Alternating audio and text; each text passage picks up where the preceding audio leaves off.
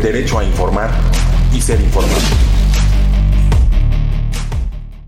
Está usted en Momentum en esta alianza que tenemos pie de página y Rompeviento TV con el calendario marcándonos 19 de octubre del año 2023. Le queremos agradecer que nos esté acompañando en esta emisión. Eh, presidente, pues ya terminó la conferencia matutina o le dedicó otra vez un buen tiempo, cosa que uno celebra por un lado que se le dedique un tiempo al caso Ayotzinapa. Dos, cosa que uno no celebra es lo que dice sobre el caso Ayotzinapa, pero de eso también vamos a platicar un poco. Eh, por lo pronto, pues le quiero agradecer, estamos transmitiendo desde el Foro 2 de Rompeviento TV en la Ciudad de México, aquí desde el planeta Tierra. Gracias a usted que nos está acompañando, sea en este o en cualquier otro planeta. Gracias, de verdad. Y bueno, le recuerdo que hoy jueves, pues sí, los jueves es eh, la doctora Violeta Núñez no puede estar con nosotros, precisamente porque pues está en las clases, está dando clases. A partir de la próxima semana ya podrá estar toda la semana eh, completa, también el día de mañana se va a poder incorporar, pero ya, las, ya la próxima semana podrá estar de manera completa porque ya entran en el periodo vacacional ahí en la universidad. Eh, por lo pronto, pues ahí le mandamos un saludo y a los alumnos de la doctora que pues ya esta semana se titulan y ya serán licenciados en economía. Así que felicitamos a todas las chavas y los chavos de esta eh, carrera. Eh, y bueno, le, le comento también, el presidente de la República, Andrés Manuel López Obrador, dio algunas informaciones hoy relevantes e importantes. De hecho, tenemos aquí una imagen de un tuit que publicó Claudia Sheinbaum, eh, la ex jefa de gobierno de la Ciudad de México y ahora pues pre, pre candidata para, por Morena para la presidencia de la República y casi inminente presidenta, próxima presidenta de nuestro país, pues publicó en su cuenta de tuit un encuentro que tuvo con el subsecretario Alejandro Encinas. Y en esta imagen que está usted viendo ahí a cuadro, pues bueno, en esta publicación que tiene eh, eh, Claudia Sheinbaum, eh, pues nos hace saber, nos comenta que pues conversó, que tuvo una reunión y que invitó al subsecretario Alejandro Encinas a sumarse a su equipo de campaña y que el subsecretario Alejandro Encinas había aceptado.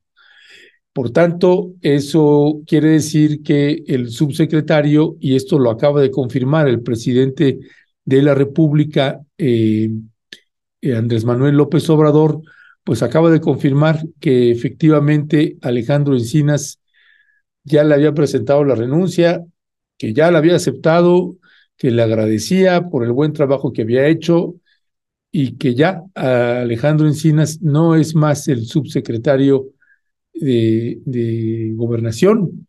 Y bueno, pues con eso, pues hay buenas y malas noticias, como usted lo pueda interpretar o leer la salida de Alejandro Encinas. La una es que seguramente al ejército mexicano, pues posiblemente no le hace mucha gracia que el subsecretario Alejandro Encinas se eh, eh, se incorpore al equipo de Claudia Sheinbaum porque significa que muy posiblemente tendrá un cargo importante en el gobierno de Claudia Sheinbaum. Ese es un tema. El otro tema, em, pues es que, que la mala de, en estas noticias es que el subsecretario presentó el segundo informe de la COBAG, donde devela devela que el ejército mexicano, pues sí, eh, sigue, escondió y sigue escondiendo información. Ese es el dato durísimo que se presentó en el segundo informe de la COBAG.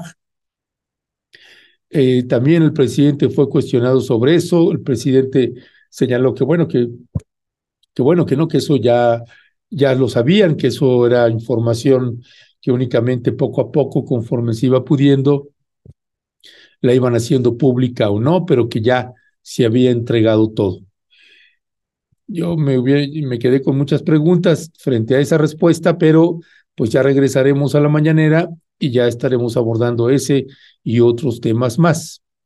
Dos, eh, la salida del subsecretario Alejandro Encinas, pues prácticamente deja en un estado de orfandad ya la investigación que hay para el caso Ayotzinapa.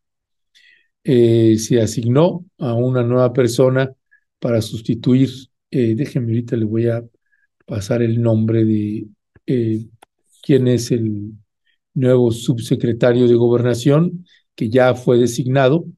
Félix Arturo Medina es el que entra en lugar eh, del subsecretario Alejandro Encinas. Y este es el ex procurador fiscal Félix Arturo Medina Padilla. Así que, pues prácticamente es una muy mala noticia, por decir, si no es que mala, es el escenario más oscuro que podíamos imaginar, pues es este ahora. Por eso es una triste, triste noticia. Triste es que el subsecretario Alejandro Encinas haya dejado eh, su cargo y, y una, esa es la triste noticia. Y la oscura noticia es que lo sustituye un ex procurador fiscal, ahora ex procurador fiscal. Así que, pues es una, es una noticia, dice, en palabras textuales del presidente Andrés Manuel López Obrador, dijo, sí, y le agradecemos mucho todo su apoyo él ya me presentó su renuncia y va a participar en actividades políticas electorales y yo también he nombrado al sustituto. Va a ser el maestro y abogado Félix Arturo Medina Padilla, es el actual procurador fiscal eh, y va a ser el nuevo secretario de Derechos Humanos de Población y Migración. En materia de derechos humanos, pues se terminó de oscurecer el panorama en nuestro país. Y es una, en verdad, una triste, triste noticia que eh, quién va a sustituir al subsecretario Alejandro Encinas, pues genera todavía más y más preocupaciones. Eh, es una noticia de verdad que cae eh, como, un, como una cubetada de agua eh, congelada para quienes, eh, para las víctimas de muchísimos casos en el país. Y bueno, creo que también aquí queda eh, un escenario en donde diversas organizaciones de derechos humanos, pues se perfila un último año de gobierno de esta administración, pues tremendo en materia de derechos humanos tremendo en busca de desaparición de personas. Prácticamente, eh, pues el, la fiscalía, prácticamente podríamos decir que la fiscalía pues tomó el control de la Comisión Nacional de Búsqueda, tomó el control de la Subsecretaría de Derechos Humanos con todo lo que eso implica y más, y más cuando pues no tenemos una comisión Nacional de Derechos Humanos. Tenemos algo que así se llama, pero que dista muchísimo de ser lo que eh, en, en teoría tendrían que ser sus funciones. Prácticamente se ha dedicado a encubrir al ejército y encubrir pues distintas anomalías. Así que bueno, el escenario es verdaderamente tremendo y habrá que ver qué medidas se van a tener que tomar, porque la herencia que va a dejar en materia de, eh, de derechos humanos, la herencia que va a quedar en esta administración, la herencia que le dejan a Claudia Sheinbaum, pues va a ser verdaderamente estremecedora. Quién sabe cómo le van a hacer, pero son cosas que ya estaremos platicando más y más. Em, créanos, es una de las noticias, pues, más duras de esta administración, esta información que se está dando y es algo que lamentamos muchísimo, muchísimo que se dé así. Quién sabe qué esté pasando allí arriba, allí adentro, pero esto no, no es algo que hubiéramos soñado o pensado en la administración del presidente Andrés Manuel López Obrador. Ni modos, eh, son las realidades que tenemos que estar viviendo.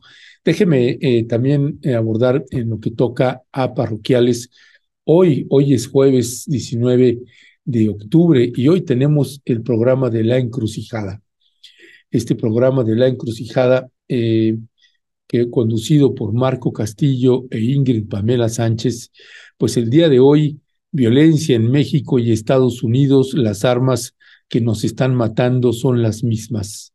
Y estará eh, John Lindsay Poland, que es investigador y activista en contra de las armas, hace un monitoreo como pocos investigadores hacen con respecto de la venta de armas de Estados Unidos a varias partes del mundo y particularmente a México.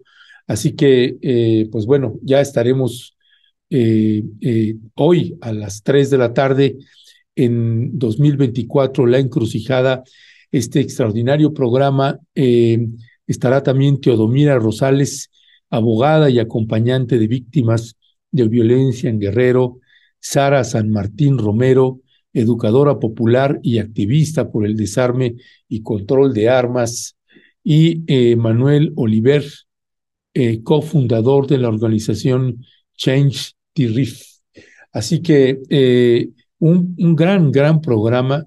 También le comento al terminar esta, eh, el noticiario Momentum, vamos a dejarle eh, una entrevista que hace precisamente Marco Castillo con John Gibler. Ya hemos platicado de John desde hace muchos años, desde el 2014 y 15, lo, lo hemos mencionado aquí en, en varios momentos pues, uno de los, eh, de los periodistas que ha hecho una, una documentación pues, seria e importante de lo que ha sido el caso Ayotzinapa y que recientemente publicó en A dónde van los desaparecidos una investigación y una entrevista al fiscal Omar García Trejo, que el presidente de la República tristemente hoy señaló que sí lo están investigando y que posiblemente se le vayan a levantar algunos cargos o responsabilidades por ocultamiento de información y demás. Es verdaderamente estremecedor escuchar eso del presidente Andrés Manuel López Obrador. Pero ya estaremos, ya estaremos hablando más sobre eso. Eh, por lo pronto, esta entrevista que le acaba de hacer hace una semana o dos Marco Castillo, se la vamos a proyectar, a usted se la vamos a dejar para cerrar el noticiario el día de hoy, porque es un día importante para el caso Ayotzinapa eh, por la renuncia del subsecretario Alejandro Encinas, en donde un día antes publica, o dos días antes, se publica el segundo informe de la COBAG. Así que eh, el caso Ayotzinapa y los casos de violaciones a derechos humanos pues se colocaron en un punto que al parecer pues ya no tiene retorno. Eh, es un viaje al parecer solo de ida y ya no hay retorno. Se van, se van, es como abordar un tren que se va hacia un túnel oscuro y quién sabe hacia dónde, qué, le depara a quienes están eh, abordando ese tren y ahí nos referimos a todas las víctimas que han sido eh, víctimas de violaciones y violaciones graves de derechos humanos o, ejecuciones extrajudiciales y demás. Ya estaremos abordando eso, pero hoy es un programa importante en la encrucijada y esa entrevista que le hace Marco Castillo a John Gibler, tiene usted que verla porque es una entrevista, nos parece importante para el caso Ayotzinapa. Así que eh, pues sí, una triste noticia el día de hoy para nuestro país, hoy jueves 19 de octubre. Eh, también em, en los parroquiales, les recuerdo que hoy, hoy a las siete y media de la noche tenemos la segunda parte de la tertulia con el doctor Hugo López Gatel. Así que esta tertulia imperdible que tendremos el día de hoy, si la primera fue imperdible, créame, lo que tenemos preparado para hoy, pues la va a ser también imperdible, sobre todo porque abordaremos a profundidad, con profesionalismo, con respeto, temas que son luego complejos de abordar, pero además esta campaña que hay contra el doctor Hugo López Gatel, ya lo estaremos comentando también, eh, y el doctor Hugo López Gatel pues nos estará compartiendo su mirada de lo que hace falta para la Ciudad de México. Todo este fenómeno de la uberización, la economía del cuidado, el dilema ético de las izquierdas en el que se encuentran o nos encontramos hoy día en la Ciudad de México y en el país. Así que este ex subsecretario de Salud estará nuevamente con nosotras y nosotros. Así que está usted cordialmente invitada, invitado. Entiendo, creo que ya no hay lugares. Déjeme nada más, le voy a confirmar en un ratito que me avisen ahí del tierra adentro, que me avise mi hermana, pero creo que ya no había lugares. Y en el caso de que ya no lo haya, pues entonces invitarle a que nos pueda ver usted eh, vía online, que estaremos transmitiendo esta tertulia con el doctor Hugo López Gatel a través de nuestra página web rompeviento.tv o a través de nuestra página de YouTube o a través de nuestra página de Facebook. Ahí estaremos haciendo la transmisión de esta gran tertulia. Y el día de mañana tenemos un evento especial, un evento especial en, en la FIL, en la Feria Internacional del Libro. El día de mañana, eh, el Rompeviento invita a un evento especial que tendremos en la Feria Internacional del Libro y que le agradecemos a la Brigada para Leer en Libertad la invitación y el espacio. Tendremos una hora y media a las cuatro y media de la tarde, de cuatro y media a seis. Abordaremos el tema de periodismo, pueblos indígenas, desaparecidas y desaparecidos en México, minería, derechos humanos y Fuerzas Armadas. Estará eh, Abel Barrera, Carla Quintana, eh, que bueno, Carla Quintana eh, nos va a tener que reconfirmar porque ha estado intentando mover un compromiso que tiene y no ha logrado, eh, que, no, que no tenía previsto y que vamos a ver, ojalá y, y sí pueda estar con nosotras y nosotros está haciendo todo lo posible para ello. Eh, estará Armando Bartra, miembro del, de, del Coneval. Ayer le había dicho que era director y hago una corrección, no es el director, es miembro integrante investigador del Coneval y también del Instituto de Formación Política, que ha formado él un actor muy importante en estos foros y diálogos eh, que ha tenido el Partido Morena para un proyecto de nación 2024-2030, un extraordinario activista, analista político, escritor, en fin, quién sabe cuántas cosas es Armando Bartra y que además le, respetamos mucho también el trabajo que está haciendo dentro del partido. No es fácil hacer ese tipo de trabajos en, partidos políticos. Eh, así que bueno, pues estará Armando Bartra con nosotros, estará también Arnoldo Cuellar, el director de Pop Lab, que estará hablando sobre eh, la situación de violencia eh, y de violencia estructural por parte no solamente de los cárteles de la droga o del crimen organizado, sino también del gobierno de Guanajuato. Así que Arnoldo Cuellar estará también con nosotros, así como Abel Barrera nos estará hablando pues de la crisis generalizada de violencia y criminalidad que hay eh, contra el pueblo eh, de Guerrero.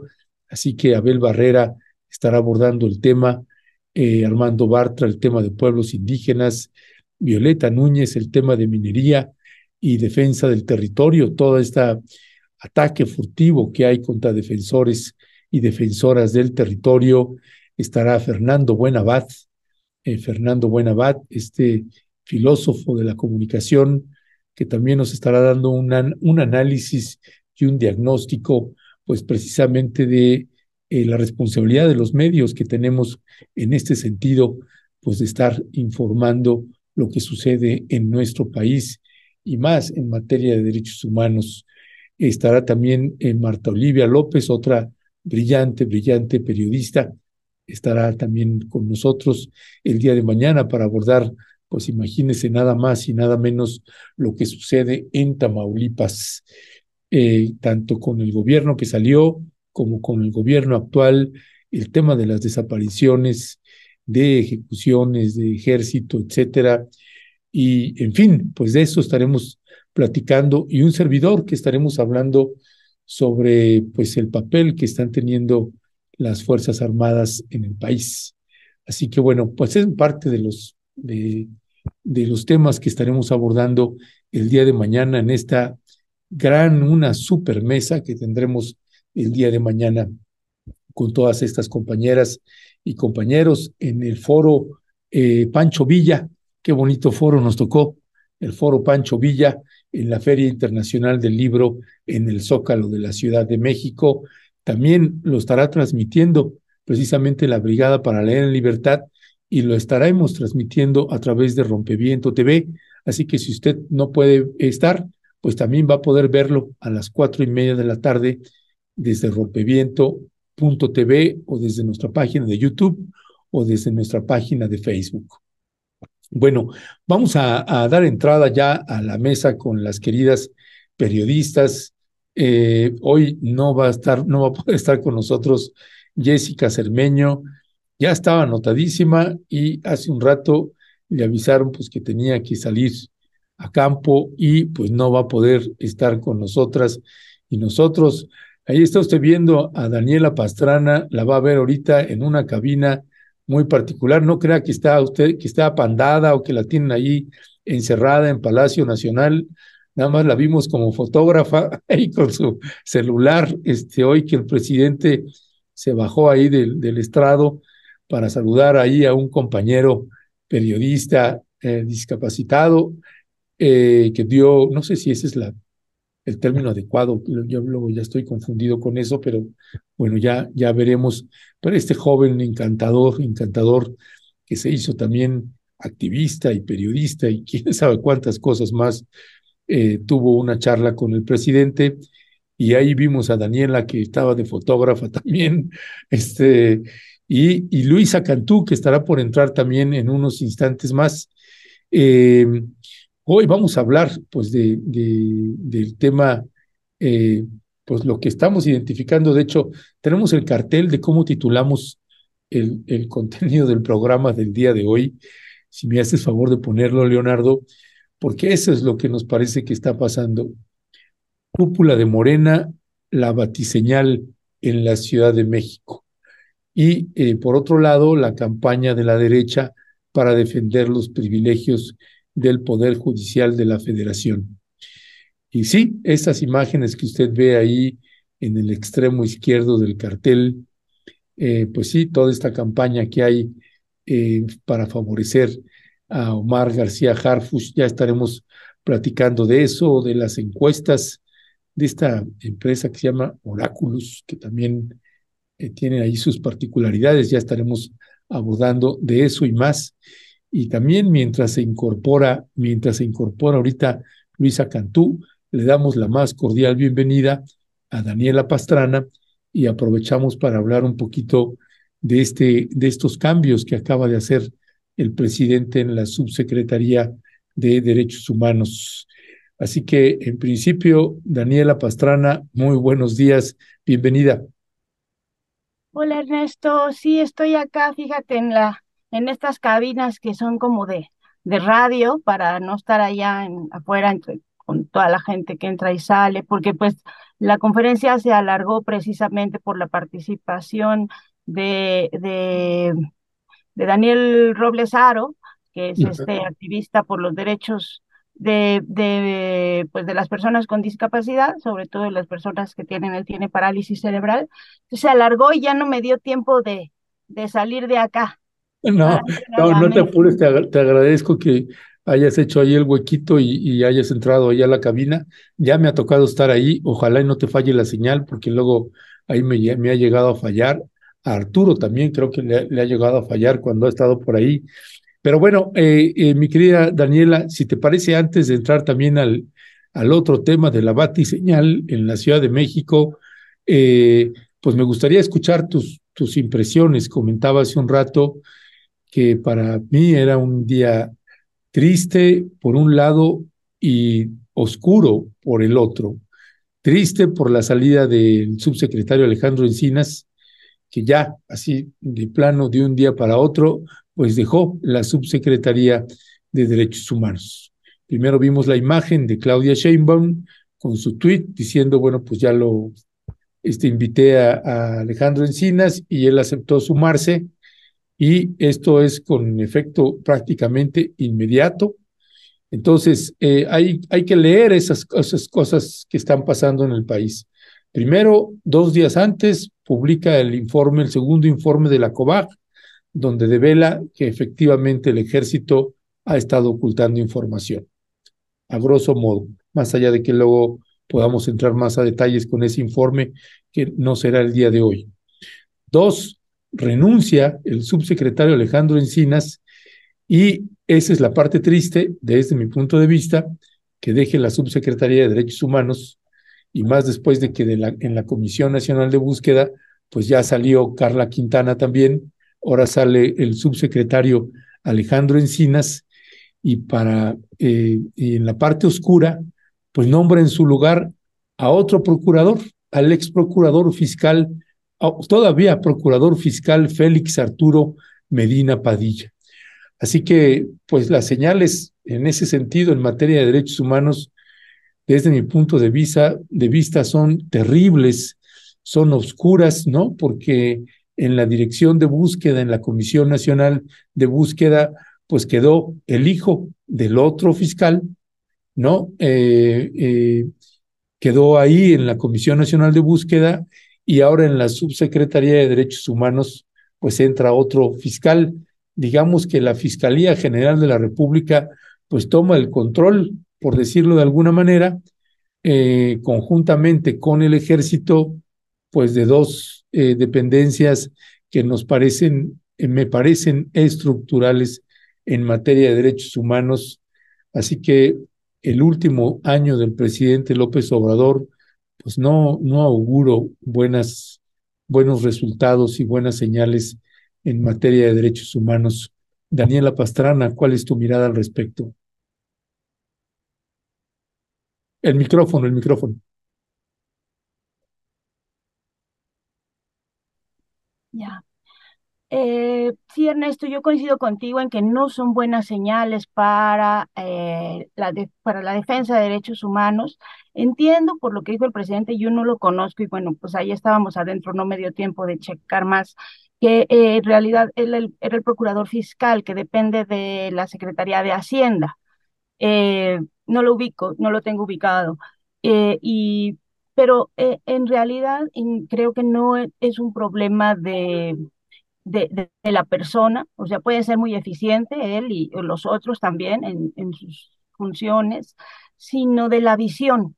O sea, al final de cuentas, es una visión que no tiene, o sea, que, que, eh, que no está familiarizada ni con eh, los temas, ni con los discursos, ni con las narrativas, ni con todo lo que implica el, trabajo de los derechos humanos. O sea, no es una cosa nada más así como de una ONG que defiende derechos humanos, es, es un sistema, y es un sistema complejo, incluso la justicia transicional, todo lo, que tiene que ver con, los temas de, de, eh, pues sí, de todo el sistema internacional de derechos humanos. Eh, en lo que tiene que ver con pues, los cuatro principios básicos, ¿no? El acceso a la verdad, a la justicia, a la reparación del daño y a la no repetición. Bueno, a, muchos de nosotros nos ha tocado, incluso desde el periodismo, irnos especializando, ir, ir estudiando, y a muchos funcionarios también.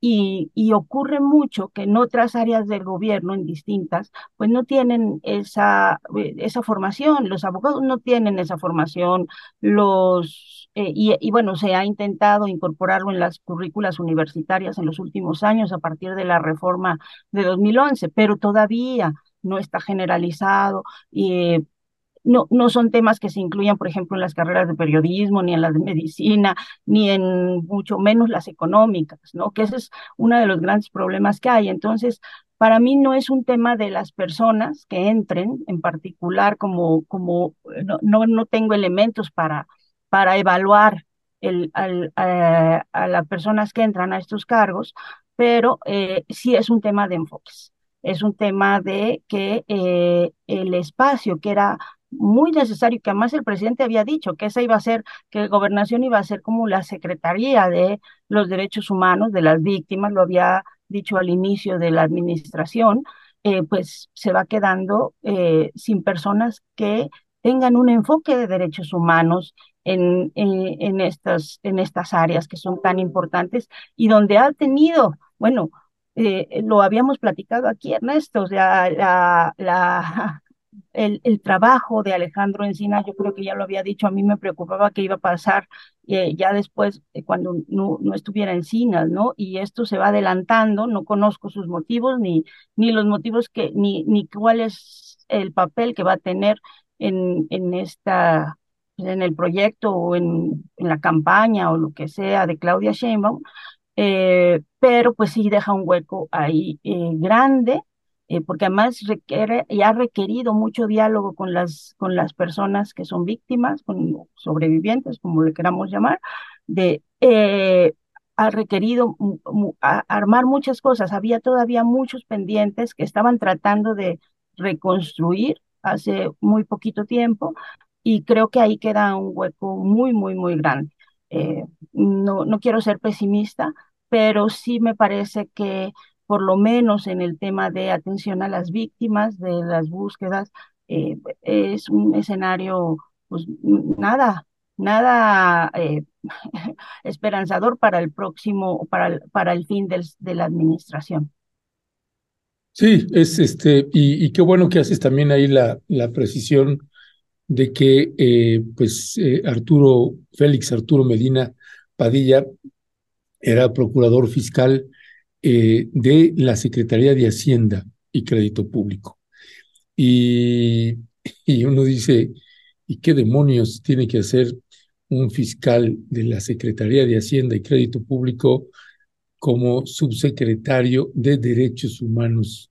Este, ni para los migrantes ni en materia de derechos humanos nos parece eh, en absoluto una buena señal no, como bien señalas, Daniela, no tiene nada que ver si él era un buen fiscal eh, para la Secretaría de Hacienda o no, tiene que ver con el cargo que le toca y que nos parece que es eh, un escenario eh, muy, muy duro en materia de derechos humanos. Y por el otro lado, Daniela, me gustaría también escuchar tu impresión de que el subsecretario Alejandro Encinas se incorpore al equipo de Claudia Sheinbaum. Eh, ahí, desde ese otro lado, pues no creo que al ejército le dé mucho gusto saber que el subsecretario Alejandro Encinas pues va a estar con Claudia Sheinbaum y que eso quiere decir que el subsecretario Alejandro Encinas pues no va a tener un cargo menor si se, a la hora de que ya se esté sumando con Claudia Sheinbaum, nos suponemos que tendría pues el cargo de una Secretaría de Estado. Eso estoy suponiendo, no podemos afirmarlo, pero pues los años no pasan, se quedan, ¿verdad? Para que uno pueda entender algunas cosas. ¿Qué es tu valoración sobre esta otra señal? Mira, ahí eh, yo ahorita me declaro absolutamente incompetente para entender las señales que vienen del equipo de Claudia Shem. Cada día tengo una distinta y tan contradictoria que de verdad no lo sé. O sea, ese sí que nos agarró por sorpresa. Eh, en principio podría decir que, que me parece positivo que se incorpore un perfil pues, eh, del nivel de Alejandro Encinas, o sea, que, que nos permite también pensar en una posible eh, continuidad y además sí, con un perfil no solo de político, de negociador, sino también de defensor de derechos humanos, con el contacto con las organizaciones. Eh, me parece bueno en un equipo que yo veo pues muy carente de muchas cosas ahorita, o sea, el equipo cercano de Claudia Sheinbaum me parece que sí es un refuerzo que, que ayuda. Ahora, ¿qué tanto va a ser relevante o no, o qué tanto peso va a tener? Pues es que como vemos a Claudia Shem, aunque un día está con Rommel Pacheco y otro con Alejandro Encinas, pues en realidad no podemos, y a todos como que los trata igual, no, no, no hay como distinción de cuáles entran como a la bola y cuáles entran con cierta relevancia. Entonces es muy difícil entender los mensajes que está, que está enviando, ¿no? O sea, a mí sí me parece que, que de pronto es, eh, eh, eh, entiendo, y lo he dicho varias veces, puedo entender el argumento de ella en el sentido de que dice, bueno, pues necesitamos sumar, ¿no? Y sumar a todos los que quieran, así como los conversos, los que eran de, de, eh, de oposición, pero que ahorita ya se emocionaron, quién sabe cómo fue que se emocionaron tanto con el proyecto eh, de, de, la cuarta transformación y que de un día para otro se súper emocionaron y están, bueno, puedo entender que diga, pues todos los que sumen algo, pero eh, lo que yo no puedo entender son las expresiones de este mi amigo, este gran hombre, a, per, a personajes que son absolutamente impresentables, que han eh, durante años han estado torpedeando eh, el, proyecto de la cuarta transformación y pues les da el mismo nivel que a, personas como Encinas, ¿no? En el trato. Entonces, para mí está resultando muy confuso, muy confusa y muy difícil la lectura de eh, eh, lo que puede estar trabajando eh, eh, Claudia Sheinbaum en esta, pues muy larga, va a ser muy larga transición. Entonces, por lo menos eso nos va a dar tiempo de ir midiendo. Eh, y porque además todavía tiene que ganar. O sea, eso de pronto parece que la tiene muy fácil porque ya está, pero eh, pues falta mucho tiempo y, eh, y necesita pues cometer los mínimos errores porque porque todavía falta y yo sí creo que hay, eh, no, no, no se puede, o sea, nunca, nunca jamás se puede subestimar a, a, poderes tan fuertes que están, que están trabajando justo en contra de, de ese proyecto, ¿no? Pues sí, y además hay todavía, uno nunca sabe si de pronto puede emerger de sus cenizas ahí Marcelo Ebrat en Movimiento Ciudadano, y entonces la campaña daría un vuelco, eh, creo, importante. En fin, ya veremos, ya veremos qué es lo que sucede eh, sobre ese respecto.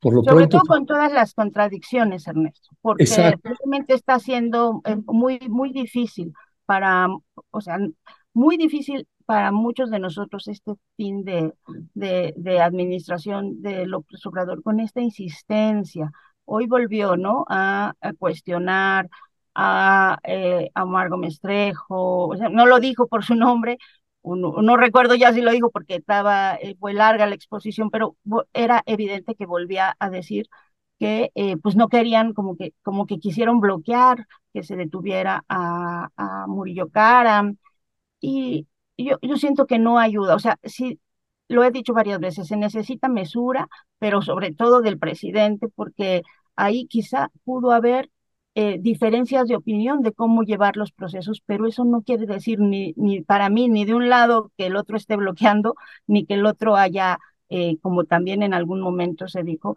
eh, y también para mí err erráticamente, pues que Encinas hubiera eh, torpedeado la, la investigación, o sea, ni de uno ni de otro lado, y no ayuda nada que se esté repite y repite y repite esas narrativas, más que a los que quieren ocultar la verdad de Ayotzinapa. Para mí esos, esos son los únicos que, salen ganando con, estos reclamos. Entonces, es un poco difícil ir acompañando esta decisión del presidente, que sí es una decisión de defender a capa y espada su idea de, del, del, del ejército, ¿no? Eh, y como ya lo dije hace muchos años, porque él se va a ir y nosotros nos vamos a quedar y entonces también es legítimo que estemos preocupados por esa defensa del ejército. Y por otro lado, en el caso de Claudia Sheinbaum, pues es muy difícil eh, tratar de ni siquiera pensar, justificar, aceptar eh, a estos personajes a los que ya y todo lo que está incorporando dentro de su campaña, que pues termina desdibujando el proyecto que se supone que defiende, ¿no? Así es, así es, Daniela. Y, y mira, bueno, pues si te parece también, y entrando en materia con las batiseñales, a propósito de los cuadros y las contradicciones y otros demonios, pues bueno, eh, comentábamos en el grupo que tenemos con las queridas periodistas, eh, esta eh, estas cifras y estas eh, encuestas y cálculos que está haciendo también esta empresa que se llama Oraculus y que por ahí tenemos eh, eh, precisamente la imagen de la encuesta que hizo que le llaman Arma. No, no, no, todavía eso no, Leonardo, por favor. Vamos, vamos en orden.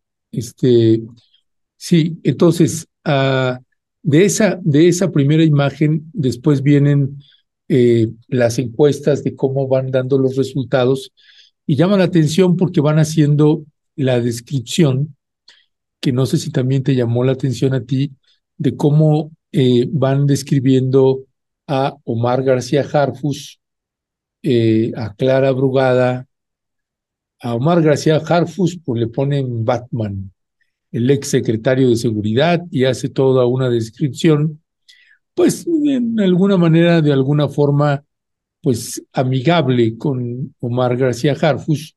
Después viene otra descripción que hacen también de Clara Brugada, este, donde ahí la ponen presumiendo.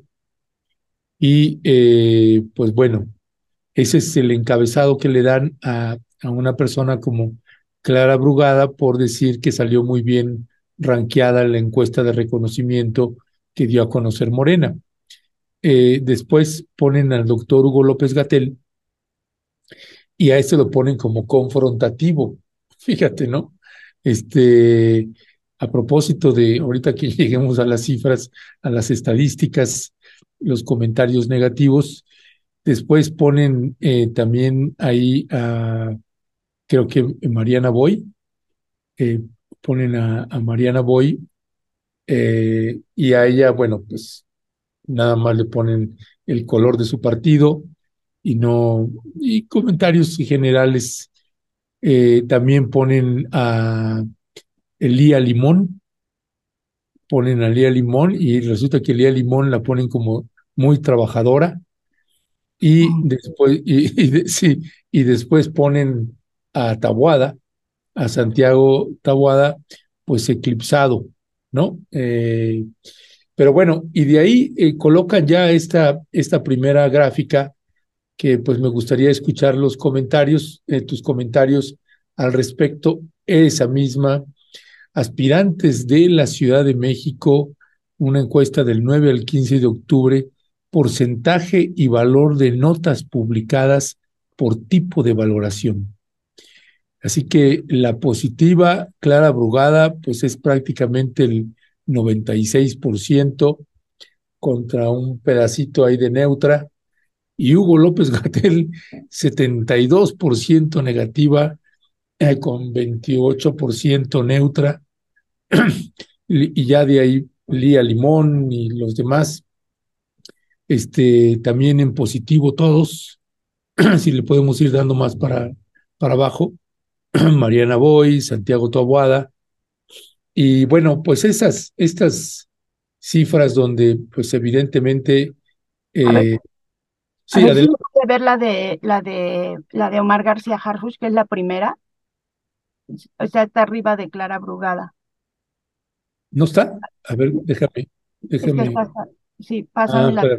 Ahorita, ahorita, ahorita, ahorita la, ahorita la ponemos. Permíteme que no, sea, a la hora que hice la captura, no sé por qué se me fue ahí. Y, era, y es buenísimo que esté ahí. Bueno, ahorita, ahorita la ponemos, este, pero y mientras la ponemos, eh, ¿cuál es tu valoración de esto que está pasando, eh, mi querida Daniela?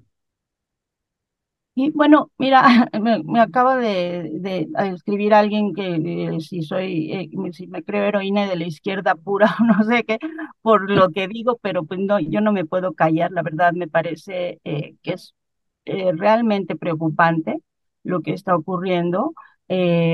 estamos viendo una campaña de muchos frentes, y ya lo he dicho, o sea, la campaña de Omar García Harfuch en todos los medios, corporativos, todos los que han criticado durante cinco años todo lo que ocurre y todo lo que hace el presidente López Obrador, están apoyando. Está Televisa, TV Azteca, El Heraldo, El Universal, bueno, el Universal que sacó en 2012 esa foto eh, prematura de es Peña Nieto cuando todavía ni se acababa de contar los votos, bueno, ahora pues volcado, ayer fue la portada del, del, del este, eh, Del, este del gráfico, ¿no? Eh, entonces, todos volcados apoyando, eh, la, todos los que han cuestionado durísimo todo lo que hace la cuarta transformación, ahora apoyando abiertamente eh, la candidatura de Omar García Harfus.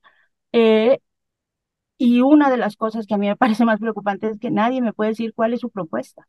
O sea, por más que me digan, yo decía, bueno, ¿y cuál es el proyecto? Porque lo único que hemos visto es un derroche de dinero que, que se ve en todos lados. Ayer pusieron, en, hicieron una caravana en las periferias, publicando o poniendo la imagen esta de Batman, este, es, es Harfush en distintos lados. Ahí está la gráfica ya, Daniela. Ahí está la gráfica. Eso lo que mide son notas, eh, son los comentarios o palabras negativas o positivas en las notas que se publican. Entonces, eh, sí llama la atención lo de, lo de López Gatel, por supuesto. Eh, me queda claro que no, hay, no han medido este, a rompeviento, eh, lo cual es una buena señal, Ernesto, que no esté incluido en ese, que no esté incluido ese paquete, pero 78% de las notas publicadas en esta semana en esa media, en esa industria tiene, o sea, palabras negativas. todas las notas han sido para pegarle y un 28% eh, eh, neutro, ¿no? 72% negativo, dos, 28% así como que, bueno, ni mal ni bien, ¿no? Eh, eso me parece realmente, eh, pues, que muestra muy bien el nivel de miedo que le pueden estar teniendo a esa candidatura. No es lo mismo con Clara Brugada y eso también me llama la atención. Parece como que no, no, no les provoca ese temor. Eso no quiere decir que la estén aceptando, ¿eh? eso quiere decir que, que por lo menos hasta ahorita no les provoca esa, esa, esa preocupación, porque pues las notas ah, eh, en, en, la, en los medios han sido pues bastante favorables. Porque aquí lo que se cuenta y lo que se mide es eso, el número, o sea, las palabras negativas o positivas en las notas, en la cobertura, en, la, en lo que se publicó. Y bueno, pues García Harfuch, pues sí tiene un poquitillo ahí de notas en contra, que seguramente será de expresiones de gente que dice, eh, que cuestiona la campaña, pero también tiene una mayoría, o sea, es más de la mitad de eh, calificativos positivos en las notas en todas las... A, a, lo mejor ahí está en ese 9%. Nosotros, eh, pie de página y rompevientos, somos el punto 001. no, porque si nos, si, nos, si nos hubieran incluido, no estaría, o sea, tendría un, un, aunque fuera un 1%, ¿no? Eh, de, de, de más de neutro o incluso algunas cosas positivas de López Gatel y está en 70 y, 72% negativos y, 20, y 28 neutros. Entonces ahí, ahí no nos cuentan, Ernesto. Pero, pero de un lado digo yo, bueno, pues que es una buena señal que no estemos incluidos en ese paquete porque me parece eh, realmente atroz. O sea, eso es cuando te habla, o sea, lo que te muestra lo que, lo que, lo que es el poder mediático la creación de, de figuras. Eh, que yo decía, es que la campaña es hueca. Yo no he oído, no sé si tú, una sola propuesta para la ciudad. O sea, ah, sí, este, vamos a seguir lo que dice Claudia, pero una cosa concreta, eh, más allá de la seguridad, que es el área en la que tenía, es una campaña muy cara, muy cara, porque está en o sea, no hay forma. Ayer mi, mi madre me decía que lleva tres días que cada vez que abre su Facebook, porque es lo único que ve, tiene, le sale, lo primero que le sale es la publicidad y la, de, la, de la campaña García Jarcus. Eh, y eh, pues muy dedicada a la seguridad, muy securitista, ¿no? Muy dedicada a eso, como si fuera el único problema que tenemos en la ciudad. Entonces, eh, sí me parece eh, que es una cosa, y que justo vienen desde el propio partido señales pues muy contradictorias. Un día, un día, este, parece que hay una reacción de la militancia, de intelectuales, de decir, no, bueno, este, apoyemos estos candidatos y al día siguiente hay otra que parece que, que, que dicen, no todos hay, mejor callémonos y no, no, no rompamos la unidad.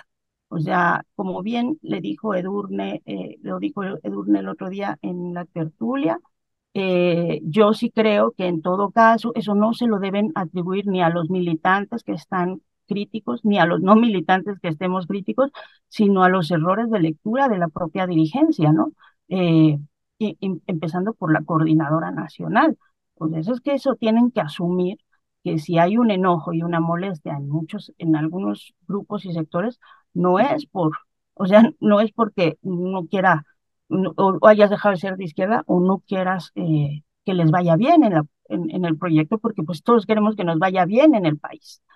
Es porque, pues de pronto, pues, están, o sea, es un error, un error de lectura política de lo que pasó en 2021, o es, no sé, o sea, puede ser muchas otras cosas, pero para mí es ese error el, el origen que termina siendo una cosa que nos va a afectar a todos los que vivimos en esta ciudad.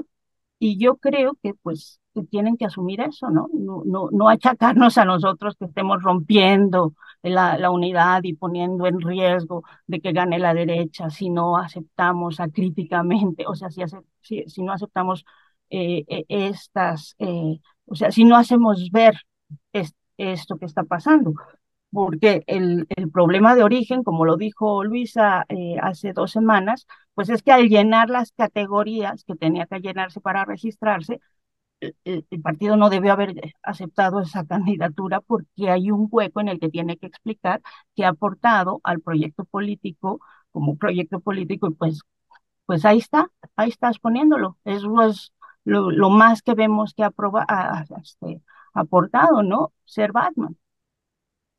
Sí, es, es una barbaridad.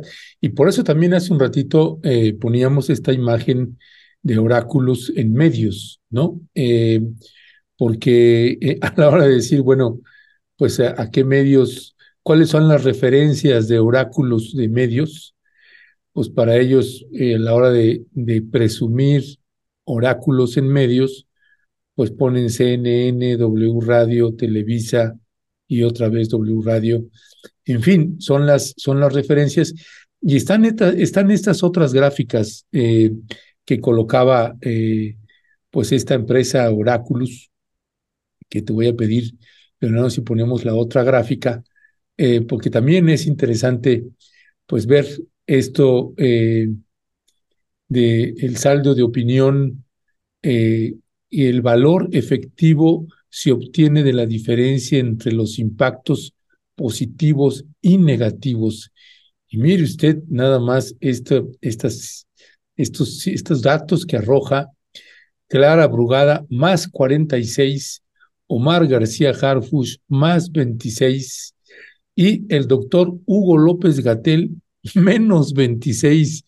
Es increíble verdaderamente pues toda esta campaña que hay contra el doctor Hugo López Gatel porque como le señaló hace un ratito eh, Daniela Pastrana, no estamos hablando de la simpatía de la población, estamos hablando del manejo que hay en los medios de comunicación eh, positivos y negativos contra los distintos pre-precandidatos. ¿Qué es tu valoración a la hora que ves esta gráfica, Daniela? Sí, este, eh, me distraje un poquito porque creo que aquí se me va a acabar la, la, pila y tengo que, moverme. ¿Puedes poner la gráfica otra vez, por favor? Gracias. Pero sí, la vi, o oh, no, y la vi, la vi, la vi cuando, desde ayer, eh, esta de los negativos me quedaba un poco de duda porque ahí ponen también unos como números en, en pesos, como lo que costaría, ¿no?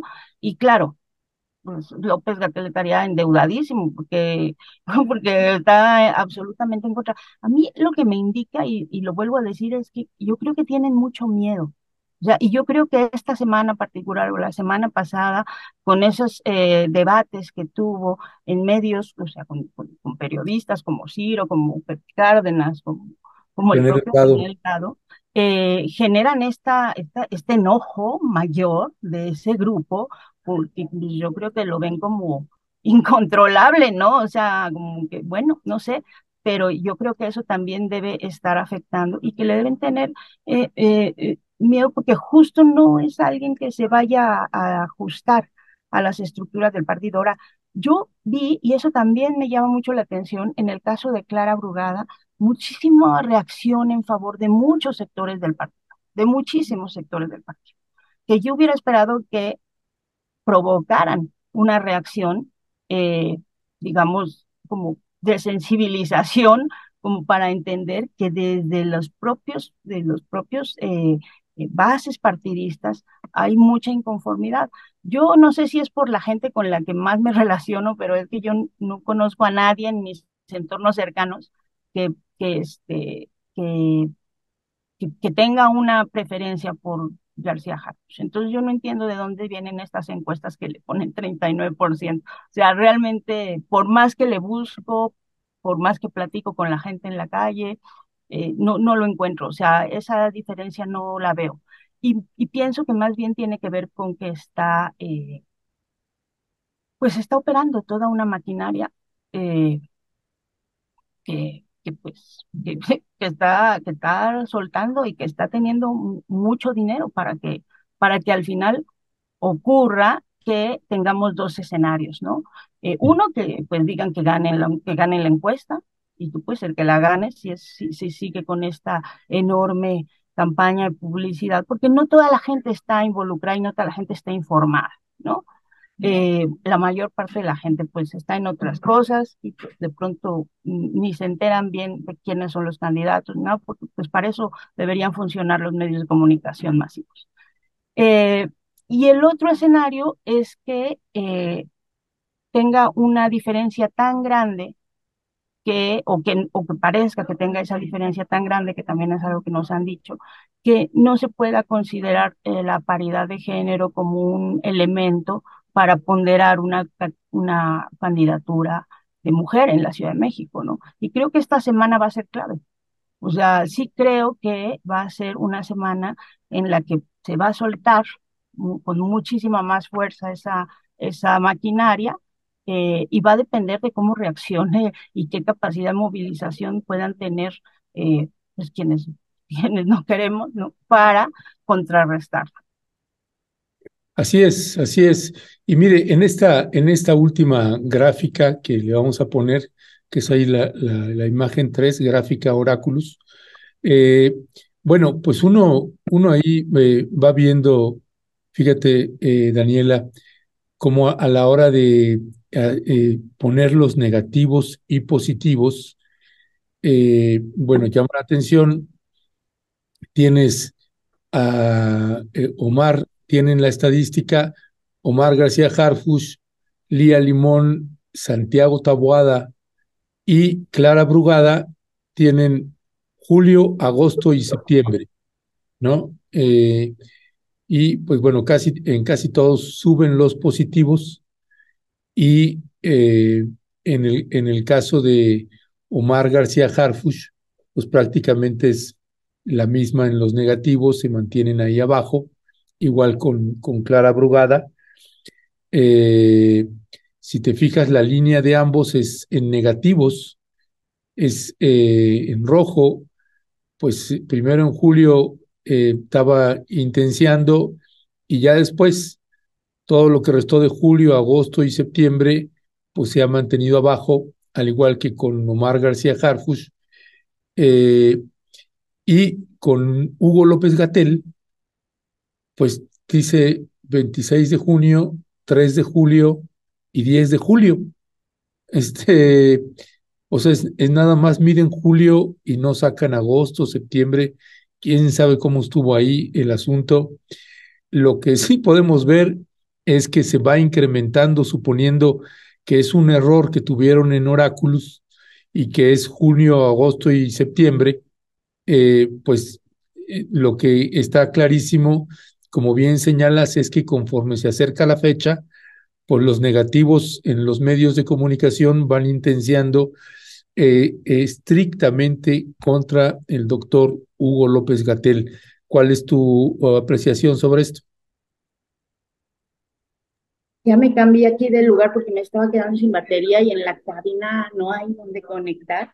Eh, sí, eh, pues esto mismo que te digo, Ernesto, yo creo que eh, sí esa, esa, ese, ese paquete de negativos eh, fue a partir no solo de que anunció que quiere contender, sino de este, pues de estas entrevistas que fueron muy vistas, que han sido muy vistas, y que y que le generan y que le generan pues una reacción en contra porque pues se dan cuenta que los puede confrontar. Entonces, pues ahorita lo que vamos a ver es puras notas de, de así, yo creo que van a incrementarse en el caso de López Gatel. Eh, pero a mí, insisto, lo que, lo que me sorprende, porque de pronto hay gente con la que platico que me dice, es que tiene muchos negativos. Y sí, sí tiene muchos negativos, pero yo, mi, mi argumento es, el, tiene negativos sobre todo, no nada más, pero sí sobre todo en la derecha. Y Omar García Jarbus tiene negativos sobre todo en la izquierda. Entonces, ¿de, ¿de qué estamos hablando? O sea, ¿qué partido, o sea, cuál es el proyecto? porque también nos dicen lo que se trata es cuidar el, de cuidar el proyecto, ¿no? De, de eh, eh, defender el proyecto. Entonces dices, bueno, ¿qué nos hace indicar o qué nos indica que no va a ocurrir como ocurrió con Lili Telles, con Mancera o con cualquiera que se le pueda ocurrir, que eh, a la hora de estar en el, ejerciendo el poder, pues no, no va a, a cambiar, porque no tenemos ni, cero idea de qué cosas piensa más allá de eh, los temas de seguridad, que son de los que he hablado. Eh, ese es el problema. Y a mí me parece delicado que se quiera, por un tema de, insisto, de mal cálculo o de mala lectura política de lo que pasó en 2021, eh, pues entonces a un año de la elección tiramos la toalla y se entrega a la derecha la, la, candidatura, ¿no?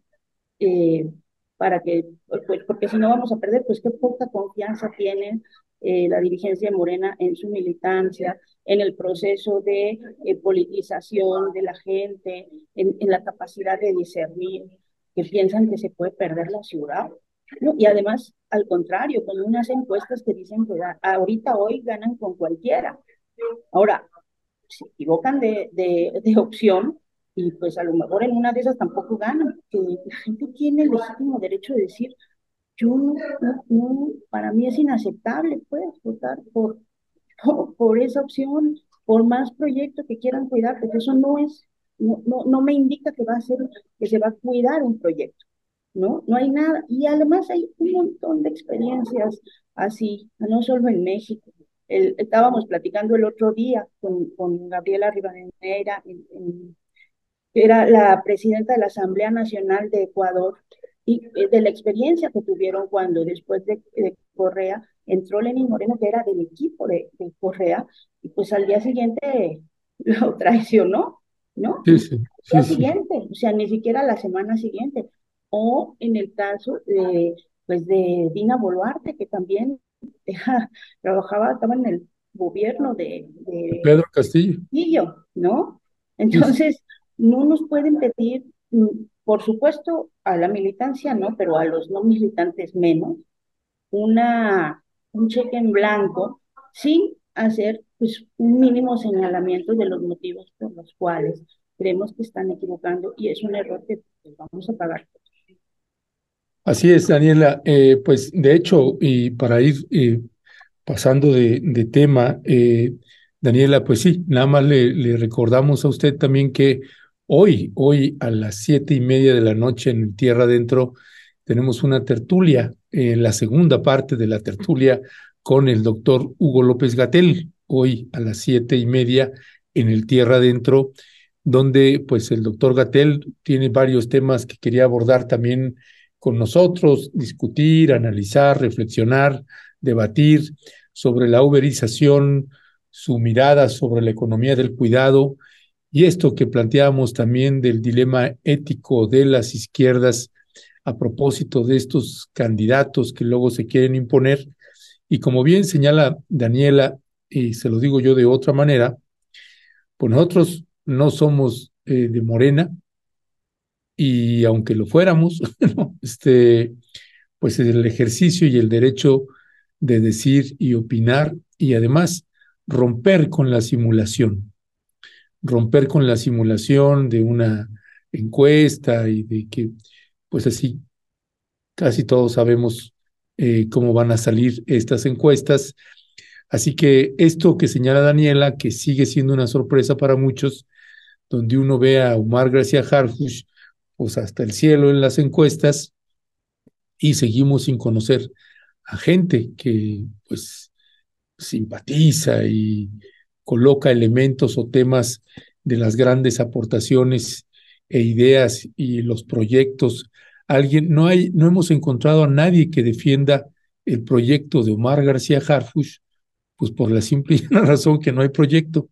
Entonces, ese es, otro problema. En fin, vamos a tener un, un análisis y una reflexión en también entendiendo el papel que tiene, eh, en el papel que está actualmente el doctor Hugo López Gatel, pues hay cosas en las que él no puede opinar, por obvias razones y por asuntos de ética, pues no podrá opinar, pero nosotros sí, y cuestionar y debatir y comentar, reflexionar, darle una oportunidad a la palabra y pues que no nos vamos a callar si hay algo que vemos que no va, pues vamos a decirlo y hay que fundamentarlo y en términos siempre respetuosos.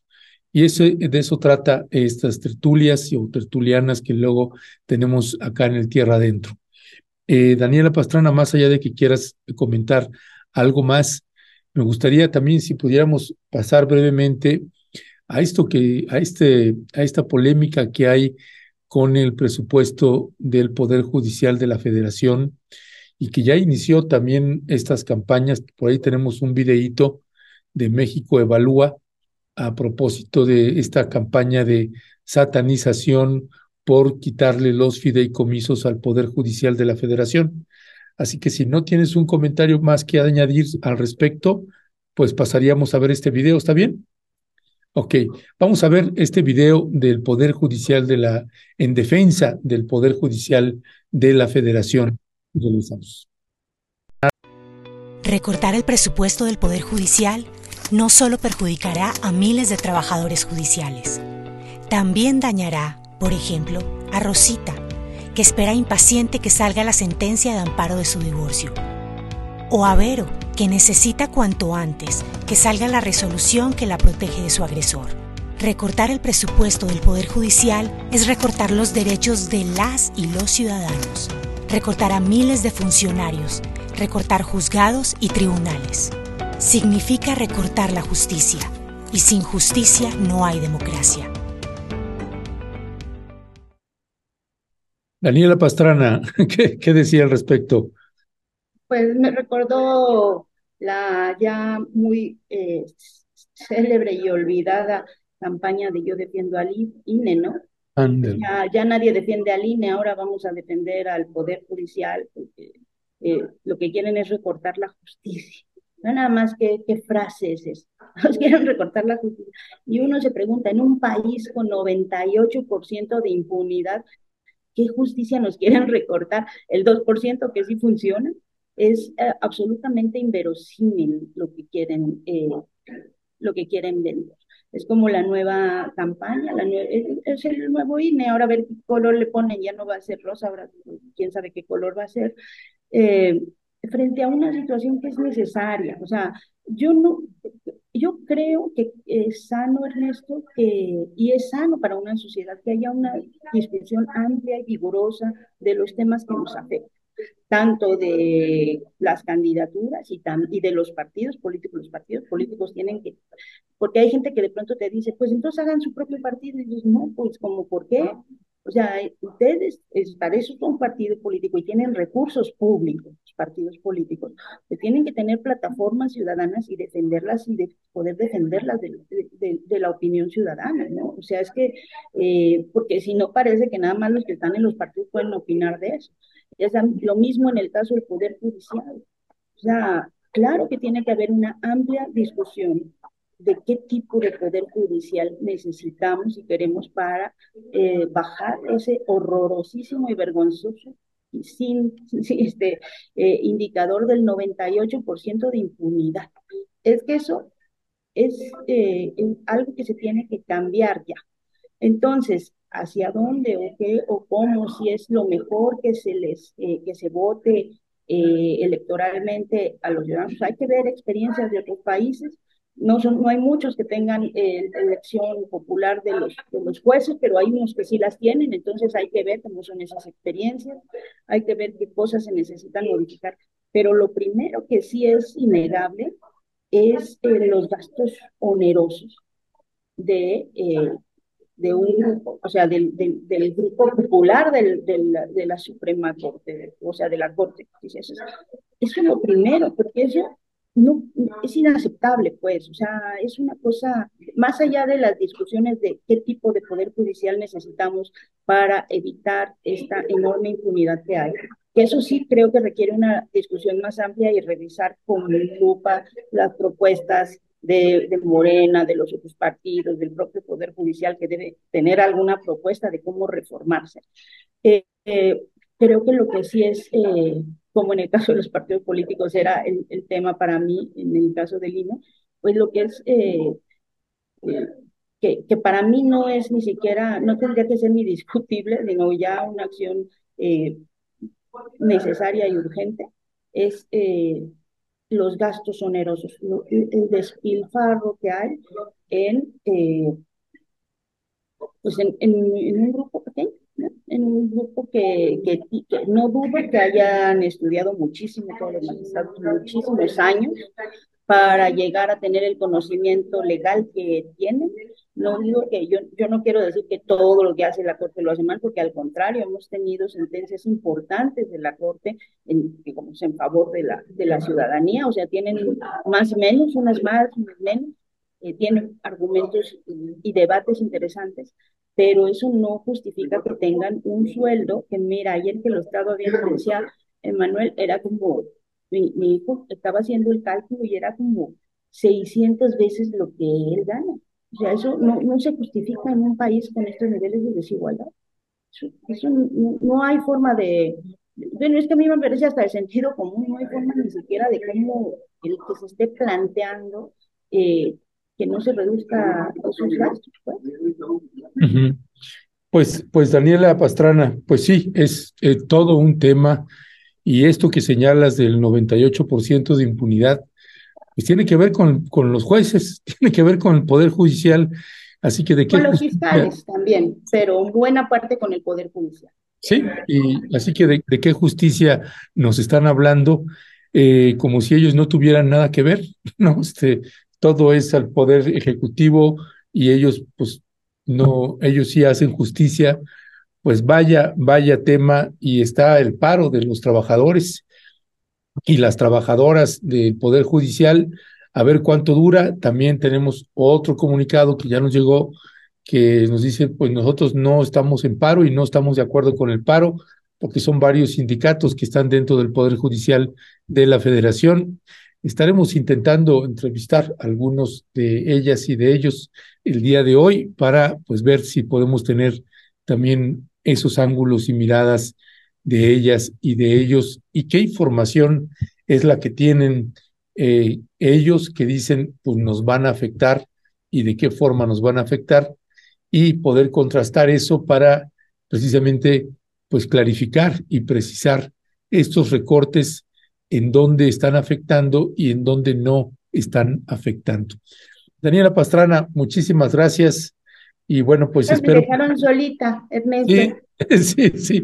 Oye, bueno. Daniela, muchísimas gracias. Nada más me gustaría, antes de cerrar, como tu impresión, hoy, ¿cómo, cómo sentiste la mañanera con los temas que se que abordó ahí el presidente?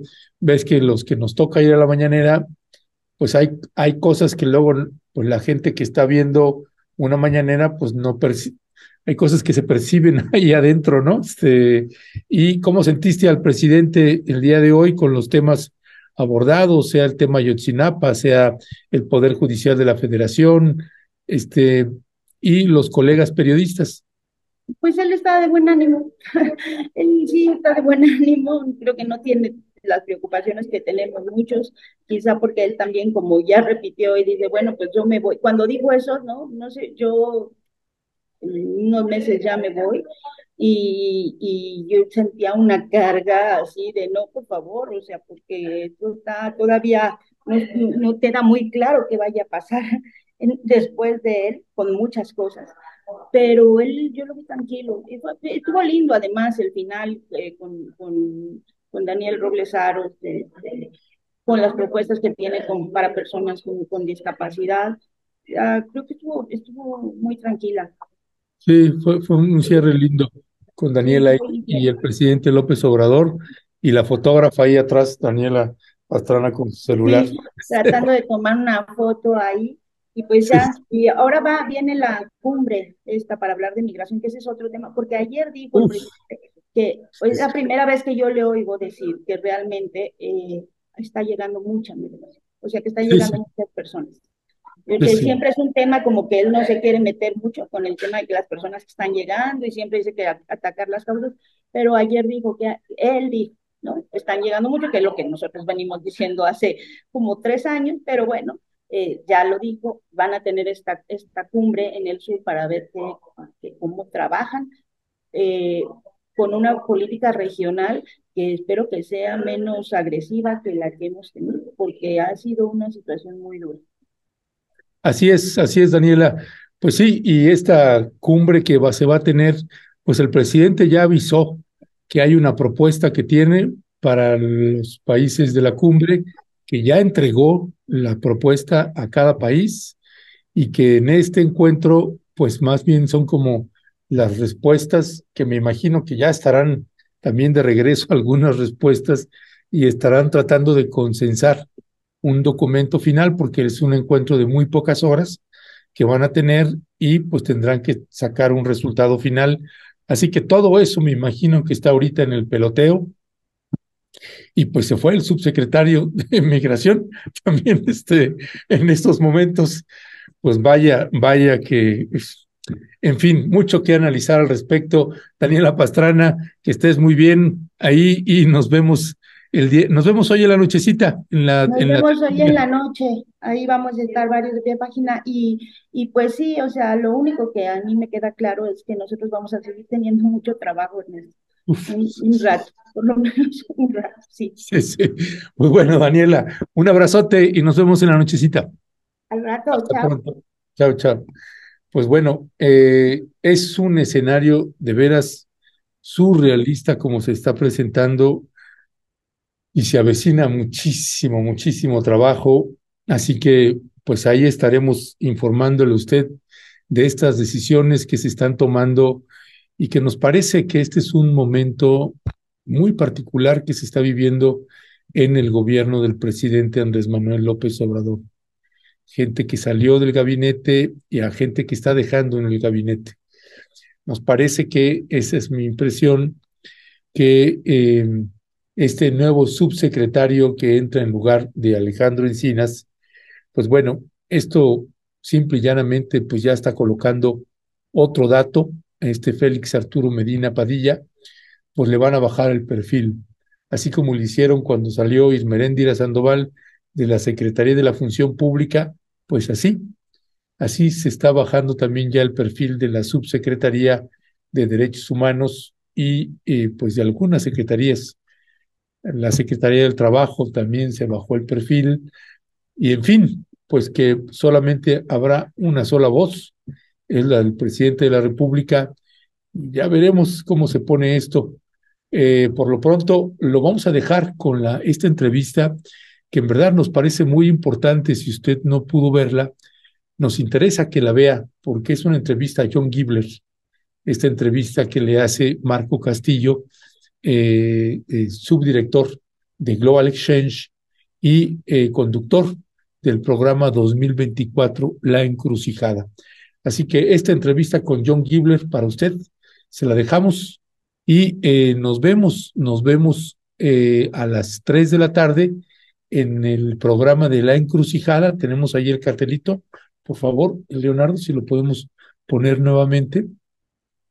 Este cartel de La Encrucijada violencia en México y Estados Unidos, las armas que nos están matando son las mismas.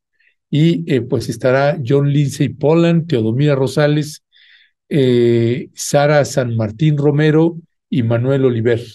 Así que hoy, hoy estarán ellos en la encrucijada programazo que va a haber el día de hoy en 2024, La Encrucijada con Ingrid Pamela Sánchez y Marco Castillo en la conducción, en la co-conducción. Y eh, le recuerdo también, hoy a la noche, hoy a las siete y media, tenemos la tertulia.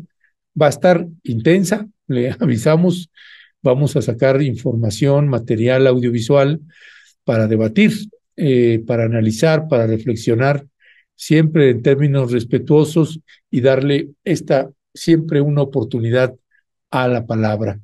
Así que, eh, pues lo, dejamos, lo dejamos también y lo recordamos también el día de mañana en la FIL. Eh, el Rompeviento TV tiene una mesa muy, muy especial que ojalá usted pueda acompañarnos. Eh, logramos conjuntar a un grupo de activistas y periodistas, pues muy importante en esta Feria Internacional del Libro. Aquí le dejamos nuevamente el cartel. Mañana a las cuatro y media de la tarde en la Feria Internacional del Libro con Abel Barrera, Carla Quintana, Armando Bartra, Arnoldo Cuellar, Violeta Núñez, Fernando Buenabat, Marta Olivia López y un servidor, periodismo, pueblos indígenas, desaparecidos, minería, derechos humanos y ejército.